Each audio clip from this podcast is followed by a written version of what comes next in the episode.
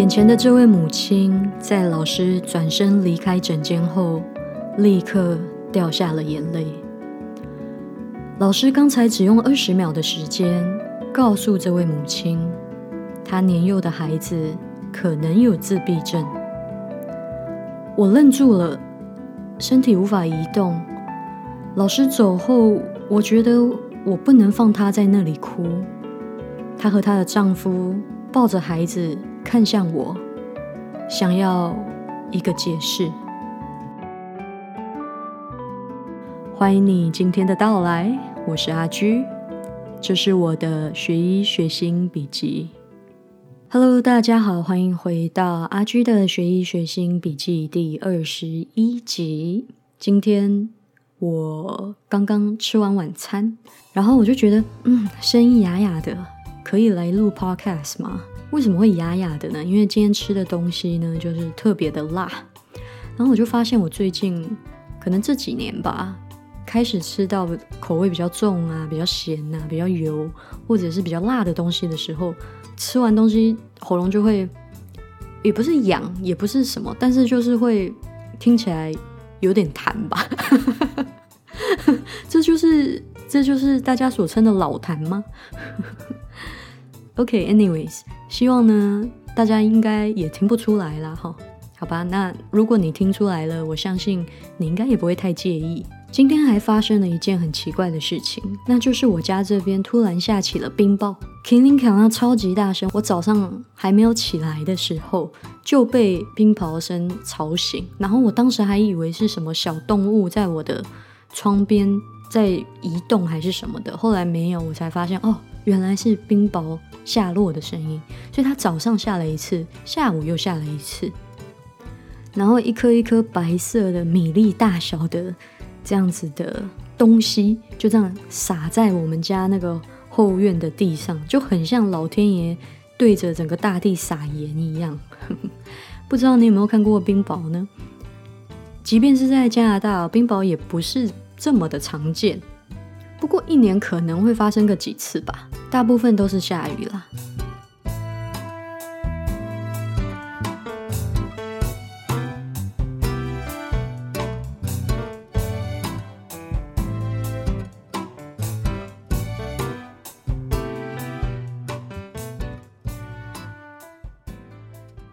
最近呢，我就是刚刚结束了在小儿科的实习。又结束一科专科的实习了。每一个专科的实习呢，呃，基本上是五个礼拜。那小儿科呢，也是五个礼拜的实习。有二点五个礼拜呢，我们是做住院小儿科的实习。然后下半个二点五个礼拜呢，我们是做 outpatient 小儿科诊所的实习。那这一次在小儿科实习呢，我觉得总体来说我是还蛮开心的，因为看到小朋友觉得哈很很可爱，然后心情也会跟着小朋友的天真，然后不自觉的变得还不错，蛮好的。但是呢，小儿科有一部分是像这样子，非常非常开心、愉悦、愉快的这样子的一个情况。但是另外一个部分呢，也就是比较 sad 的情况。开心的地方呢，是比如说你去迎接一个新生命的到来。我在前面的紧急也有做过这样子的 episode 哦，就是跟大家分享我去看到新生儿的这样子的一个喜悦跟跟得到的一些启发。但是在小儿科的另外一面呢，就是我们也会看到罕见疾病。或者是基因上面有缺陷的一些孩童，他们的生活、他们的成长，对于他跟他的家人来说，都是一项很大的挑战。那在诊所间，我们也会看到这些事情，所以我就常常在跟我的同学说：“哇，pediatrics 就是小儿科，it's either very happy or very sad，要么就是很快乐、很开心的一件事情，要么就是一个。”很难过的事情。那这次在小儿科实习呢，其实我觉得有一点点的，怎么讲啊？太有一点可惜。为什么说可惜呢？因为现在疫情的关系，所以小朋友最常、最常发生的那些疾病，我们反而都看不太到，因为小朋友最常发生的疾病是什么呢？就是感冒啊、发烧啊、啊这个咳嗽啊、啊肺炎呐这一类的呼吸道的感染，在小儿科应该是非常常见的。我们会称 bread and butter，就是面包跟奶油啊。啊，买面包跟哎，对，奶 butter 是中文是奶油吗？还是牛油？OK，whatever，就是它应该要是在小儿科非常常见的一件事情，但是我们就是见的非常非常的少哦。所以，嗯，在疫情期间，当这个实习医学生也是有不太好的地方，因为像这些肺部的疾病，我们反而都看不太到。那这就是之后要再去疫情结束以后要再去接触，要再去学习这样子。但是反之呢，我们反而因为疫情看到了很多跟心理健康有关的病人。呃，之前我也跟大家提到过 eating disorder 啊，这个进食障碍的这些问题。那也会处理一些小朋友的呃焦虑的情绪啊，或者是行为上面的问题。这些反而在诊所里面看到的还蛮多的。好，那我现在小儿科做完了，做完了以后，我接下来要去哪里呢？接下来要实习的科呢，就是妇产科。这个妇产科跟小儿科加起来是一个 block 哦，他们是连在一起的。那我们妇产科、小儿科都做完以后呢，就会有一个 block test，就是一个。一个考试专门考这两科，所以我现在完成小儿科部分的实习，接下来就是要去妇产科啦。慢慢开始就进入到外科的领域了，就是会去手术室动手术这样子。那其实我在一年级的时候有做过外科手术的这个 shadowing，就是。我去跟我自己跟某一个外科医生去约时间，然后问他他在动手术的时候，我可不可以进去他的手术室看一看，去观摩学习这样子。我当时就不怎么喜欢外科手术室的那样子的环境哦，我觉得嗯不是一个我喜欢的环境，也不是一个适合我的地方。所以对于接下来要开始进入外科的实习。怎么说啊？我是有一点紧张的，因为我很怕，就是说我不是我会很不 enjoy myself。不过我觉得就是大家 keep an open mind，就是有一个开放的心，我就是去学习的，然后学 as much as I can。然后因为我们已经有其他同学。已经走过外科实习了嘛？我们不是每一个人实习的那个 schedule 时间都一样，所以已经有一些人已经完成外科实习了。然后像我的好朋友，他已经完成了，他就告诉我说：“哦，他在他实习外科的那个医院的那些医生都不是很友善。”然后我就是啊，哦，好吧，因为他去实习外科的那个医院跟我是同一家。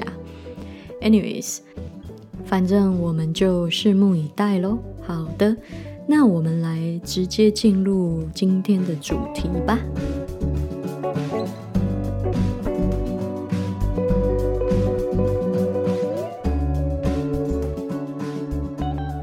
以下的内容为保护病人隐私，所有的细节呢都做过修改变更，如有雷同，纯属巧合。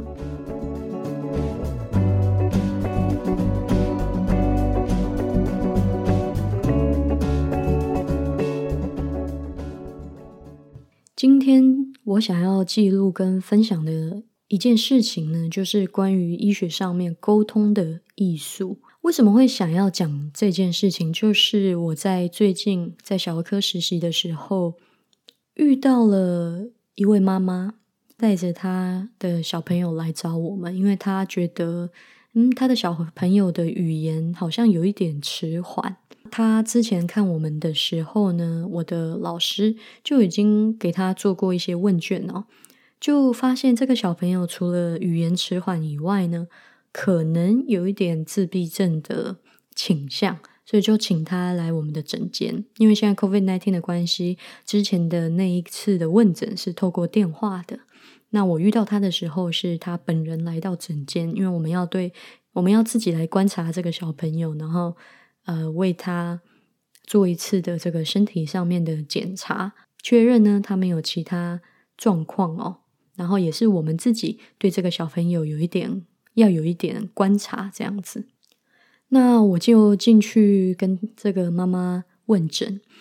那讲着讲着讲着，其实我也是在观察这个小朋友。那细节我就不透露太多，但是在整个 interview 下来，我也觉得这个小朋友可能有一点自闭症的一些啊症状哦。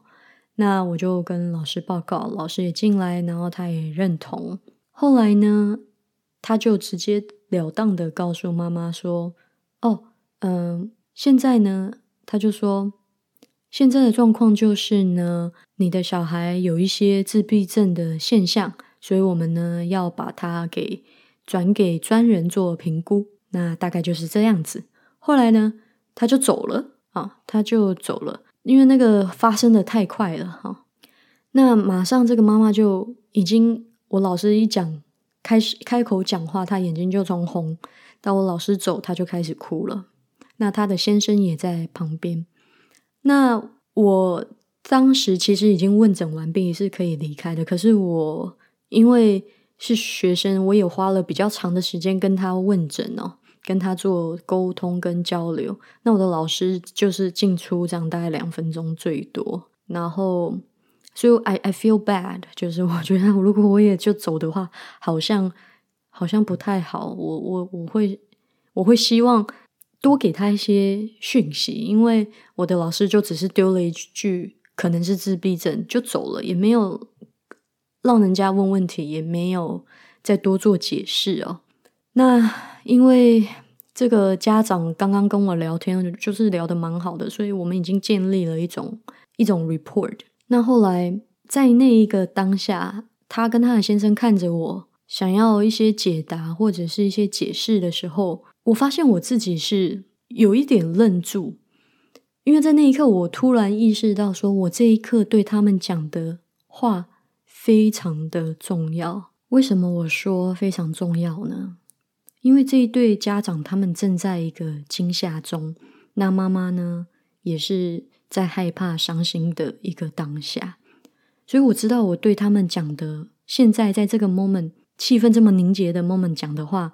可能会跟着他们很久，可能会在他们的脑海里面回荡很久。我有意识到这件事情，所以我当时是先安抚他的情绪，只能跟他讲说：先不要太担心，只是怀疑而已，还没有确定。那既然有怀疑，我们就是要要要追踪，要去请专人来评估一下。那我也可以听得出来，就是很多家长其实不只是这个现在正在我正在讲的这个 case，很多很多的家长他们来到小儿科的诊间都带着很大的罪恶感，都觉得是自己做了什么，或者是没有没有做什么而造成小孩子这个样子，或者是造成小孩子生病。家长很常带着很大的罪恶感来到这个诊间，所以我也感受得到这个妈妈。她也在问说，是不是她怀孕的时候怎么样怎么样怎么样，还是因为她长大的时候怎么样怎么样怎么样？是不是我教育的方式有问题，我跟她玩的方式有问题，她才会这样子，她才会语言发展迟缓，她才会怎么样怎么样？那通常在这个时候，我都会跟家长说，很多时候，即便你什么都做了，它还是会发生；即便你把每一件事情都做到一百分。这些事情还是有可能会发生，所以不要太自责。在讲完这些以后，我就开始跟他解释自闭症是什么，然后为什么我们怀疑自他有自闭症，然后为什么我们现在要做这些 plan，要追要追踪，然后要去做评估，然后什么什么的，花了蛮长的时间跟他们解释。可是当我在讲这些的时候，我就想到说。在这个情况下，不知道有没有更好的方式去沟通？诶，因为这个是我就是很唯一知道的方式，就是很平白的告诉这对父母我所知道的讯息，然后领他们去看一下这个一些可能跟自闭症有关的网站。然后我就在想，哎，我学校没有好好的教我们怎么样在这么重要的时刻去。做好沟通这件事情，所以我当时在跟这对父母讲的时候，也是讲话讲的很快，然后有点零散，然后我自己也很紧张，我很怕讲错话会伤害到他们。可是我也没有更好的其他的工具或者是办法可以来跟他们沟通。再来呢，还有一个问题就是，我们整间后面还有病人要看，我已经跟他们花了非常多的时间，已经超时了，我。没有办法再继续跟他们讲话，我已经迟到下二下一个病人二十分钟了。那学校教我们的像这样子的 conversation 呢，我们有一个叫做 Serious Illness Conversation Guide，大家可以去 Google 一下。学校有教我们那一套，但是那一套通常它的 setting 都是癌症的，然后或者是大人的疾病。或者是临终的一个一个对话，不是小儿科这样子的面对家长跟一个年幼的孩子，然后这样子的一个对话形态。我今天想提出来跟大家分享跟记录下来，就是因为我在那个时候真的觉得要小心讲话，因为如果我不小心讲错话，或者是让他们觉得。只是是他们自己做错了，或者是让他们觉得他们这个孩子就毁了，或者是什么，我不知道，可能会造成很长远的影响，因为他他们在的那个状态是一个非常脆弱的状态，因为我觉得在那样子脆弱的状态下，你你你语言上跟他讲的事情，很容易被他记住很久，甚至是变成他。自动会一直回放的 一个场景啊，怎么样让这样子的沟通的伤害性减少呢？我觉得是一个很值得讨论的一件事情，然后也是我想学习的地方。我我现在还没有一个答案，然后也还没找到我的模式，所以希望之后也可以遇到很好的老师，可以做一个楷模吧，就是让他演练给我看一次。如果需要跟病人讲一件坏消息，他会怎么做？他真实的样子会怎么做？尤其是跟家长这样子的沟通，嗯，理论都有，但是实际真正做到的医师又有多少呢？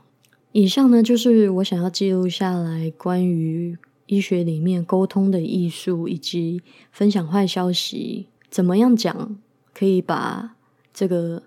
伤害跟作用力降到最低。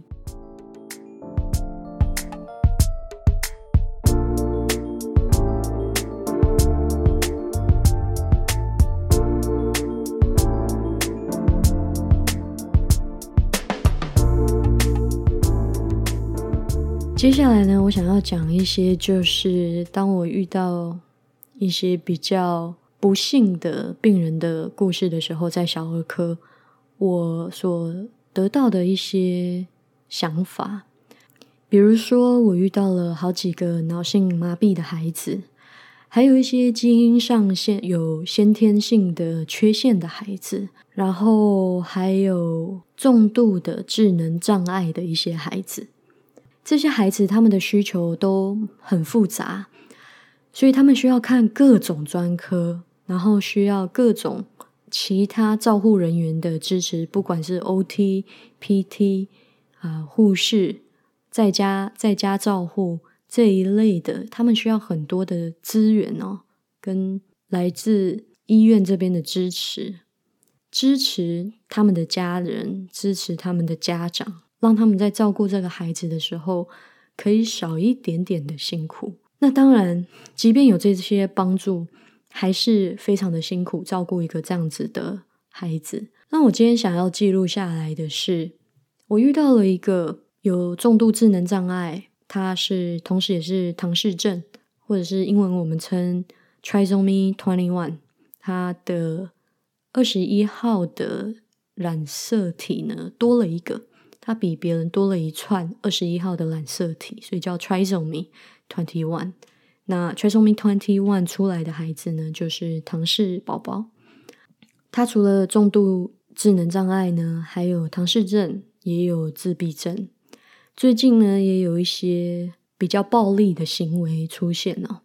他来到我们诊间的时候，我看着他，我就觉得哇，他感觉是一个很快乐的孩子。当然，你会很明显的看出来，他是一个有特殊需求的儿童啊。他基本上是没有办法沟跟人沟通的。他虽然已经超过十岁了哦，可是他是不会说话的，他只会发出一些声音。然后你也不是真的能够跟他有太多的互动跟交流，他就是会坐在那边，然后咿咿啊啊的，然后动来动去的，然后手呢会摆出一些奇怪的姿势，然后呢自己坐在那边笑。那他的身体当然还有一些其他生理上的问题哦，是一个需要非常多帮助的孩子。